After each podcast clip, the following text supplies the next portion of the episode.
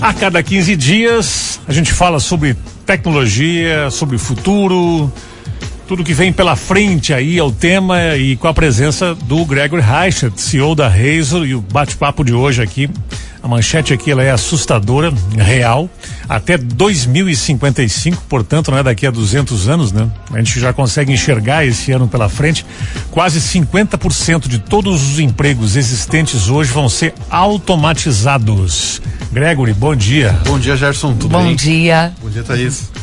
Gregory, é, vamos tentar explicar é, essa manchete aqui. Metade dos empregos hoje vão ser automatizados.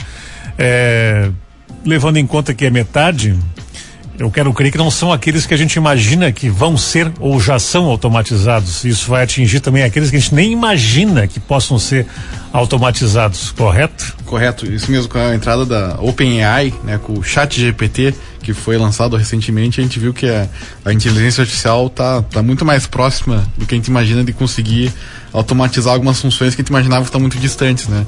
Principalmente aquelas funções mais criativas, como criar texto, geração de imagens, toda essa parte artística, né? Que era muito distante, acaba se tornando muito próxima hoje. Então a gente não vai ter só automatização de trabalhos braçais. A gente vai ter automatização de programação, de, de pinturas, de criação musical, de criação de textos. Né? Então a automatização chega inclusive na área da TI. Chega na área da TI. Né? Uhum.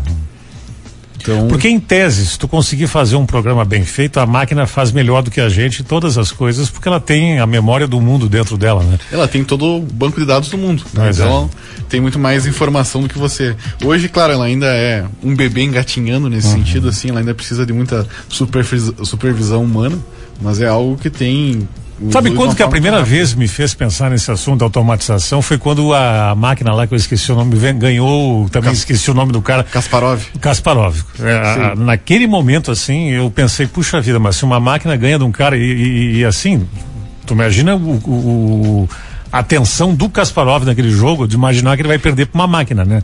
Só que a máquina tinha na memória todos, toda a história do, do, do, dos jogos é, anteriores do Kasparov, não só dele, de todo. Até explicando o, o, o quão grande é esse salto da, da evolução da inteligência artificial da, desde a da, da época do Kasparov, né? Nessa inteligência artificial do Kasparov, essa inteligência, ela tinha que saber sobre o xadrez, ela tinha que saber sobre as regras Sim. do xadrez, uhum. ela tinha que saber sobre os movimentos possíveis e tudo e mais. estudou ele também, né? É, então ele tinha que só saber isso, não precisava saber outras coisas, né? Uhum. Mas aqui a gente está falando uma, uma inteligência artificial mais genérica. Uma inteligência artificial consegue gerar textos com base em informações, consegue gerar imagens. Então não existem regras para isso, né? Ela é muito mais aberta, muito mais difícil, tem que entender o, o contexto da coisa. Né? Então é uma evolução, um salto gigantesco né? entre o, o, a inteligência artificial que ganhou no Kasparov e a inteligência artificial que consegue gerar uma imagem sozinha. Né? Bom, se a gente imaginar que até 55, eu repito, pensa que é logo ali, né? A gente está em 22 são 30 anos, né? Metade dos empregos vão ser automatizados. É, Para onde vai é, essa turma toda aí que vai perder o seu trabalho? Tem um, uma, uma fórmula para que as pessoas sejam aproveitadas e o que as pessoas devam fazer a partir de agora? Nas suas áreas para não serem trocadas por uma máquina, Greg? Eu acredito que a gente vem se trocando por máquinas desde 1700 e pouco. É então, verdade. Desde a época do tear lá, né, onde as pessoas uhum. antes tinham que fazer na mão, foi feito na, máquina, as pessoas tiveram que se adaptar. E eu acho que não, não vai mudar muito disso, né? Por exemplo, uma profissão que não existe mais hoje, mas é que era algo muito comum antigamente, era telefonista. Né? Telefonista é algo inimaginável hoje, né? Datilógrafo, processador de dados, né? São funções que eram muito comuns antigamente e hoje não, não, não faz Sabe sentido. O, né? o, pai, o pai e a mãe casaram em 64, né? Mas um ano antes, é, ele, o pai estava em Cachoeira do Sul, portanto, aqui no estado, e a mãe em Uruguaiana. É longe, mas é mesmo estado. Passava por três telefonistas a ligação que a mãe fazia para o pai para conversar. Ah. E eles não conseguiam se conversar. Tem mais essa tinha momentos que não eu tinha que passar que nem telegrama assim passar para uma passar para outra e aí a, era um telefone sem fio estamos falando de 64 faz tempo 60 sim, anos faz atrás tempo, quase né mas eh, eram três pessoas para fazer um comunicado simples no mesmo estado que ingrediente bacana para esse romance é. e as telefonistas sabiam tudo na época né? é sabiam todas as fofocas era quase um espião do governo né mas, mas eu acredito assim que existem algumas funções que eu acredito que vão ter profissionais que de fato não vão conseguir ser realocados, porque ela é uma automação muito mais rápida do que as outras que aconteceram antigamente. Né? Antes era tinha, necessitava de maquinário e tudo mais, então essa adaptação que a gente está tendo hoje é uma adaptação muito mais violenta, digamos Sim. assim. E eu Quando acredito... falaste nessa questão da automação que vem lá até da, da, vem da revolução industrial, mas eram máquinas, né? Agora é uma coisa de software, né? É, a gente tá falando de, de software, é algo muito é. mais simples de implementar, porque máquina, uhum. por mais que ela faça um trabalho, eu preciso comprar, ela preciso investir, tenho, eu tenho que fabricar ela, então existe todo um tempo para isso. O software não, ele tá já está deployed, ele já está colocado, né? É muito fácil replicar. Na música já se, já, já se tem exemplos da tecnologia a serviço, né? Tem aqueles softwares de, de, de afinação, né? É o autotune. Né? Autotune, né? A própria questão da, da, da a gravação analógica, ela passou a ser feita é, de forma digital já tem aí uns 20 anos, só que tu tá indo além. A questão da criação, né? a AI ela pode criar a letra pro, pro músico. Né? É. A inteligência não chegou num nível que a gente consegue criar uma música, criar uma, uma sinfonia com inteligência artificial, não algo sofisticado, pelo menos, né? Mas eu não vejo isso fugindo muito daqui a, sei lá, cinco anos. Né?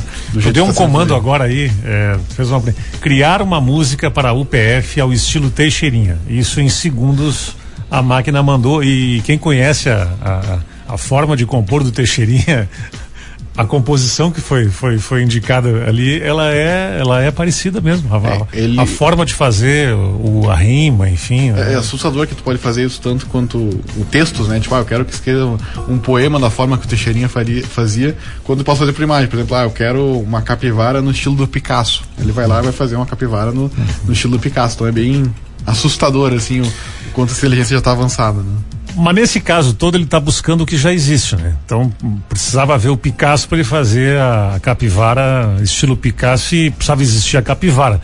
A questão é o além, né? Ele criar um estilo ou é, uma coisa nova Pode chegar nisso também, que seria, pode, digamos, pode. O, o, próximo estágio da máquina, é, né? Hoje ela está aprendendo o que a gente já faz. Isso, né? ela pode, isso. num outro nível, de fazer o que a gente ainda não faz. Né? Aquela conversa que foi, foi no Google, que aquele engenheiro disse que teve uma conversa com a inteligência artificial lá. Foi no Google? Sim, né? foi no Google. É. Tu acha que aconteceu? É possível já aquilo? Olha, hoje? eu não, não duvido mais nada. É. Porque, assim, até uma questão que estão colocando agora, que o Chat GPT, essa nova função que eles lançaram faz o que? Cinco dias. Que, inclusive, foi assustador o quão rápido ela foi aderida, né? Para ter noção, pro, pro Instagram tem um milhão de usuários, se não me engano, demorou mais de um ano, né? Essa ferramenta conseguiu ter um milhão de usuários em, tipo, três dias. Então, muitas pessoas usaram ela muito rápido, né?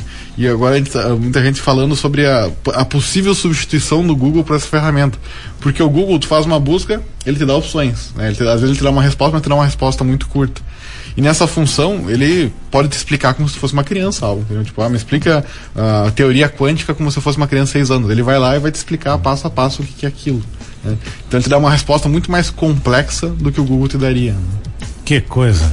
Dá esse endereço aí, Gregor, para as pessoas brincarem um pouquinho da é, inteligência quem quiser artificial. testar, é só acessar o site da OpenAI. Né?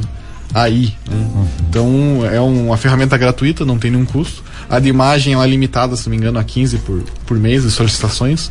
E acima disso tu precisa pagar. Mas de, de texto, o resto ali, essa função de gerar código e tudo mais, ela é totalmente gratuita. Que eu acho que é um belo exemplo para ver como é que as coisas. É, a gente fez mais uma, uma, uma, uma brincadeirinha aqui que foi pedir. Qual foi aquela tua perguntinha da Rádio PF ali? As, as top 5 razões por que a Rádio PF é a melhor rádio, né? e eu, eu vi com o Gregory aqui, nenhuma delas está. Tá fora Absolutamente, e pelo menos uma delas ali, ela foi buscar, é bem complexa a conclusão que ela chegou e correta. Olha, eu queria perguntar uma coisa pro Gregory, porque eu imagino que quem está ouvindo deve estar tá pensando assim, meu Deus, aonde que isso tudo vai parar? Gregory, eu, eu sei que tem uh, no teu LinkedIn um texto completo sobre isso, aliás, quem quiser olhar lá o LinkedIn do Gregory Reichert, como é que se faz para não ficar fora do mercado dentro desse contexto, já que 2050 está aí? Olha, eu acho que o, o principal negócio é não ter medo da inovação, não ter medo da tecnologia que vem, né?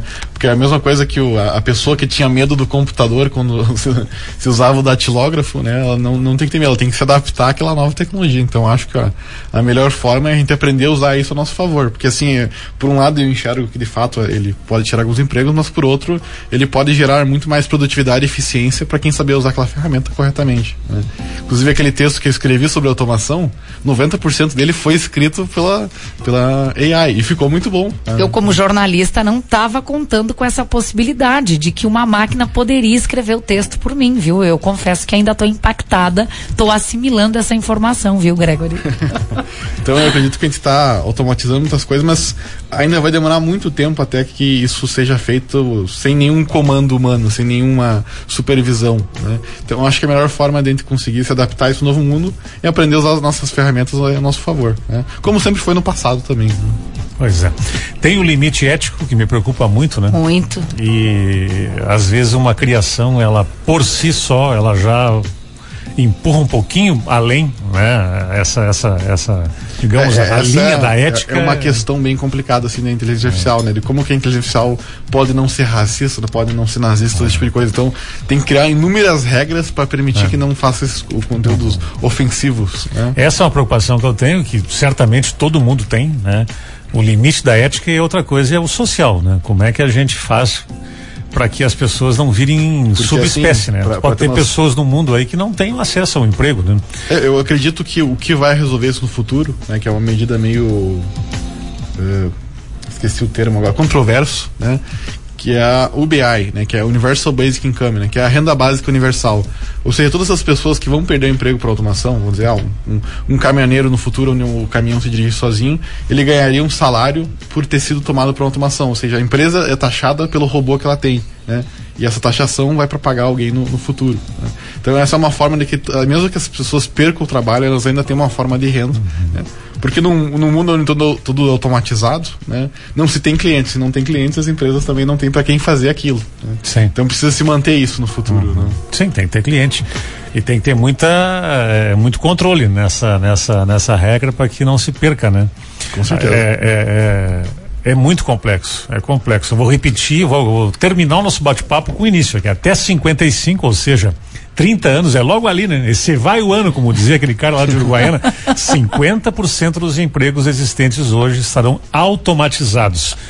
Alguns que a gente imagina e outros que nem se imaginam, por exemplo, tem muito a ver com a gente aqui, toda a parte artística ela pode ser automatizada. Inicialmente, como tu disse, baseada em o que já se criou, mas daqui a pouco a máquina também inventa um, um novo gênero musical, uma é, poesia diferente. N possibilidades tudo é possível. dele criar coisas novas, né? E eu acredito assim que quem tá, tem que estar tá mais preocupado é quem é, é medíocre, digo assim, né, na média, né? Do que quem faz o trabalho com excelência. Porque independente da, da área que a pessoa atua com excelência, né?